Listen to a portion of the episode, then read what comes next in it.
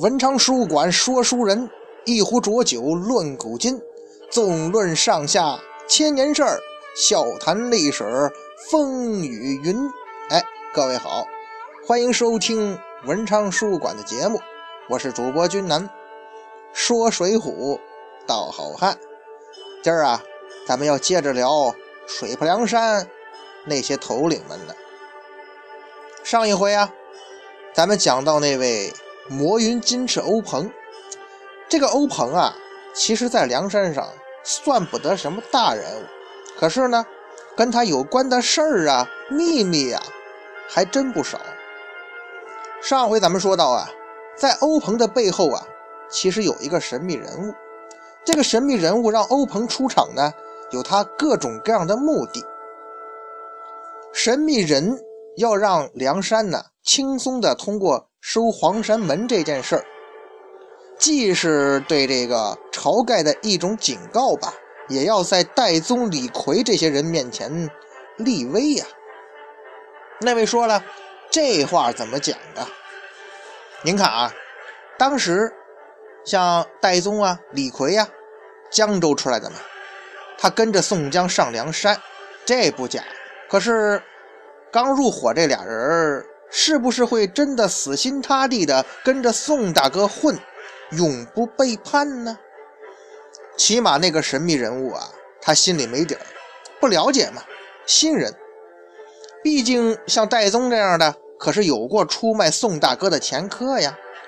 在江州的时候，宋大哥装疯卖傻，后来戴宗被酷刑拷打不过，把宋大哥给卖了嘛。而且这个戴宗啊。跟梁山的军师吴用呢，认识熟人，关系不错，好朋友。吴用呢，至少在这个阶段呢，他还属于晁盖的心腹。这一来，这关系可就复杂了。嗯，你敢保证这戴宗这种人会不会被吴用策反呢？吴用那可是个劲敌呀。所以呢，神秘人物就用宋江收复欧鹏。而且是轻易的收服了天这个欧鹏这四个人啊。通过这件事儿，也是要警示这个戴宗和李逵这俩人。看见没？这就是宋大哥在江湖上的地位和真实的实力。也要借此表示啊，现在啊不是在江州牢城营了，当时你们是主宰，对吧？你们可以决定宋大哥的命运。可是现在你们看见了，江湖上宋大哥才是主宰，所以啊，你们就不要思想动摇，关键是千万别站错了队呀。有人说了，这为了宋江日后的发展，这个所谓的神秘人物也真是煞费苦心呐。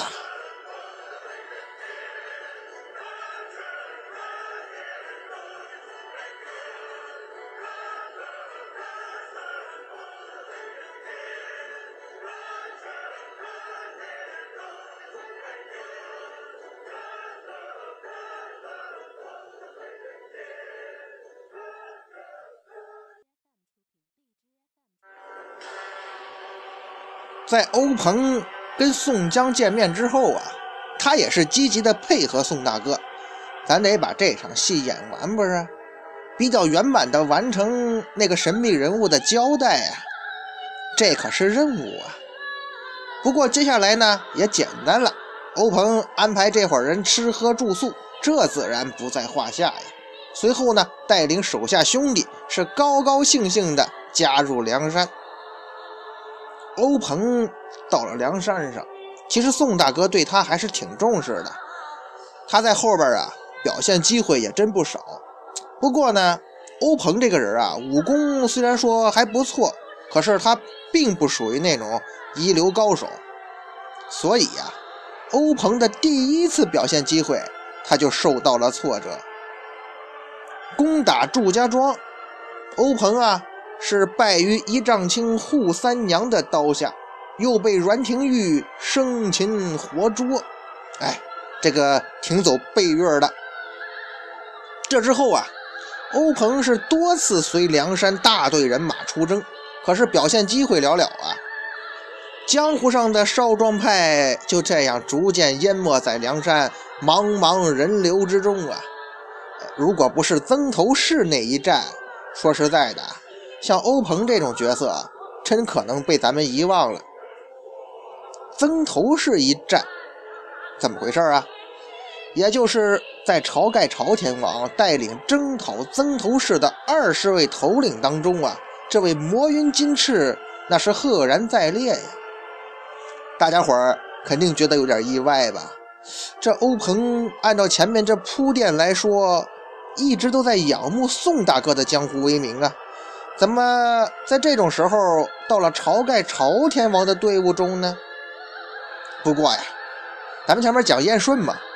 他作为宋江前期势力的重要成员，燕顺也跟晁盖一起了吗？所以像欧鹏的出现也不足为奇，是吧？不过呢，咱们还会有一个小疑惑：欧鹏这么干，他就不怕咱们前面反复提到那个神秘人物他背后那个神秘人物的猜忌和报复吗？其实啊。欧鹏自个儿也很憋屈，很无奈。可是他有什么办法呢？因为啊，欧鹏的一生注定是悲催的一生，注定是无法自我掌握命运的一生。其实我们很多人何尝不是如此？因为他呢，始终没有摆脱阴谋和算计的魔爪，他只能是一颗不能左右自己命运的任人摆布的棋子啊。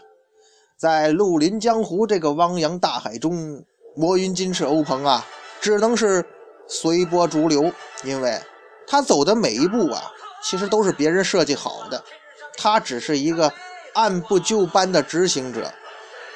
您说一个人要是活到这样的境地，是不是没什么意义啊？可是人生就是如此啊，欧鹏也没有什么感慨的觉悟和时间。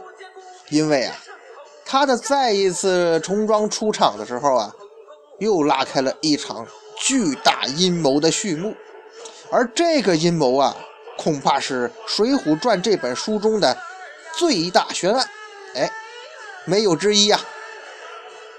欧鹏呢，他这个不算重要的人物，恰恰是揭开这个谜案的重要线索。哎，诸位啊，不要走开。广告之后，见证奇迹的时刻就要来临。当然了，我们没我们没广告。如果要是真有广告的话，咱这节目也不至于说停这么久。哈 哈其实所谓的《水浒传》第一疑案呢，咱们前面已经提过好多次了。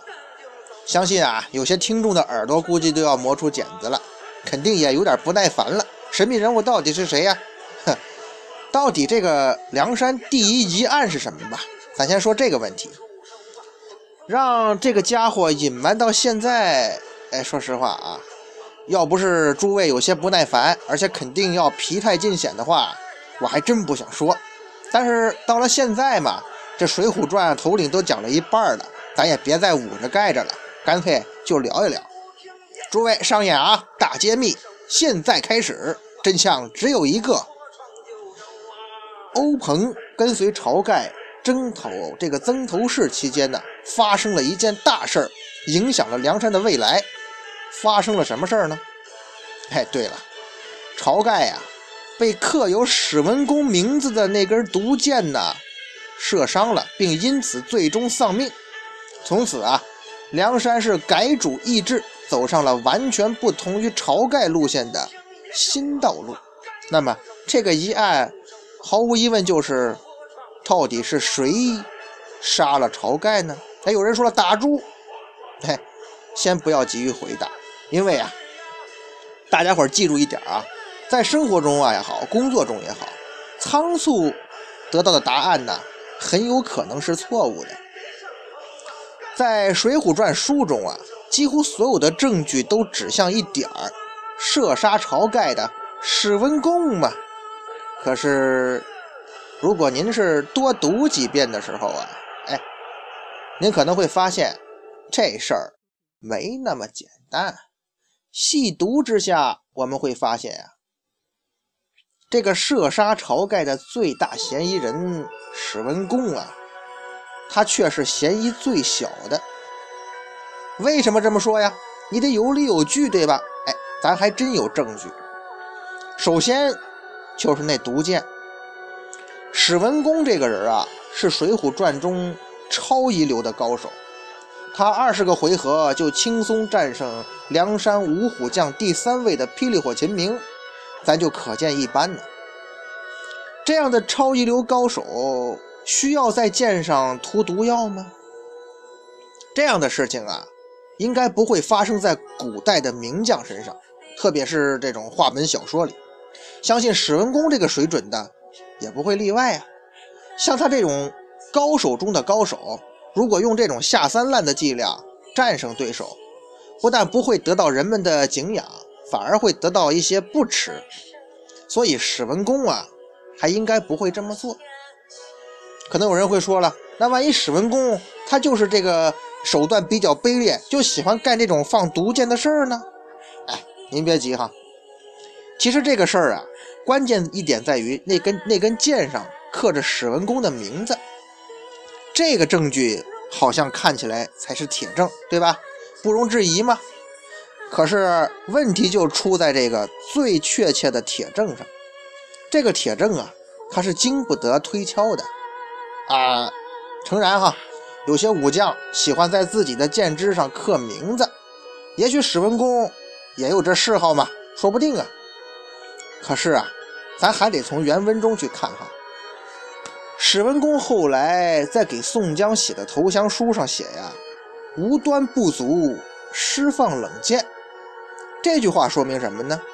说明史文恭虽然知道晁盖是中箭身亡，但是他对于晁盖具体是怎么死的，他自个儿也不清楚。他甚至不知道梁山泊已经把刻有他名字的那根箭当做铁证了。他知道什么呢？那天晚上，作为防守的庄丁啊，的确向晁盖这些人马放过乱箭，但是到底是谁射中晁盖，我史文恭也不知道啊。但史文恭有一点最清楚，那就是他那天晚上，哎，应该没有射出箭支，箭壶里的箭没有少过哪怕一支。这大将嘛，对这事儿他是有数的，也是肯定的。否则的话。如果他也向晁盖射了很多支箭支，他又怎么能够洗清嫌疑，推脱手下的庄丁身上呢？在这个问题上啊，史文恭是没有必要撒谎的。为什么呢？首先啊，他并不知道晁盖身亡的真相，贸然撒谎，那不就是欲盖弥彰、做贼心虚吗？第二，如果史文恭他清楚的知道，就是他。射射杀了晁盖啊，以表这个曾头市之彪悍，史文恭之勇猛。那你写什么投降书啊？你要真是杀了晁盖，你要么在江湖上大张旗鼓的宣扬，要么就跟梁山死磕到底，绝不投降啊！为什么呀？你史文恭射杀梁山大当家的，你在乞求投降，用脚趾头想想，你这是找死啊！投降也是个死，史文恭这种战将，怎么会有这种脑残的行为呢？所以啊，这一条看似无懈可击的证据，实际上漏洞很多。而史文恭所谓的无端不足释放冷箭的说法，也是不怎么成立啊。那只是史文恭在主动承认错误的一种说辞罢了。您见过哪支部队的士兵用刻有主将名字的箭去乱射的呀？还有没有组织性、纪律性了？更何况这官兵有别呀。所以史文恭啊，他没必要撒这个谎。是不是好汉，那得要接受考验呢。这也是咱长期以来的大原则嘛。梁山泊的很多人。哎，别看对待手无寸铁的老百姓很凶狠、很威武，可是啊，很多好汉在见到比他们更狠的狠角色的时候啊，就只剩下跪地讨饶的份儿了。这样的人，咱们之前也说过，是没资格称英雄好汉的。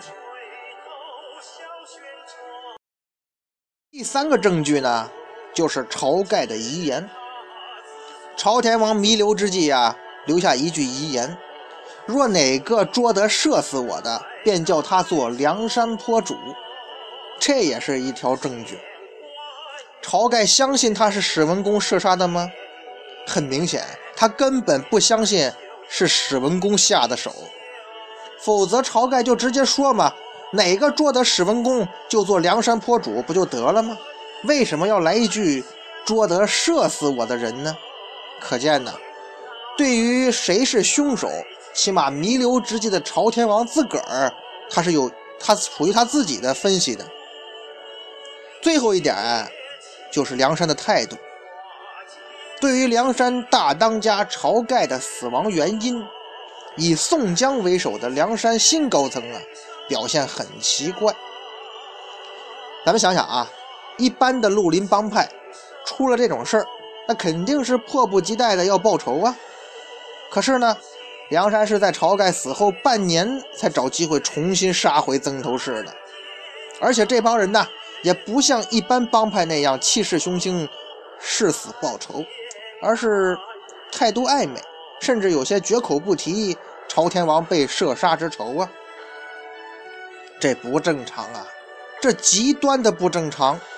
那宋江为何这样啊？你不是口口声声说是史文恭射死了朝天王，还发誓要活捉史文恭为晁盖报仇吗？为什么在曾头市主动开口要投降时，不顺势提出要他史文恭的人头呢？原因呐，恐怕只有一个，那就是。宋大哥也怕把事情闹大呀，史文恭万一到时候狗急跳墙跟梁山对峙起来，说就不是我干的，到那时候宋江就很难办了。因为如果史文恭矢口否认他射杀了晁盖，那宋江从前对梁山众将所做的那些说辞，怎么能自圆其说呢？关键是这样一来，宋大哥继承梁山之主的合法性。肯定会遭到质疑呀，而正是梁山的这种犹豫和遮遮掩掩，才证明一点：史文恭啊，并不是射杀晁盖的凶手，而是另有其人呐。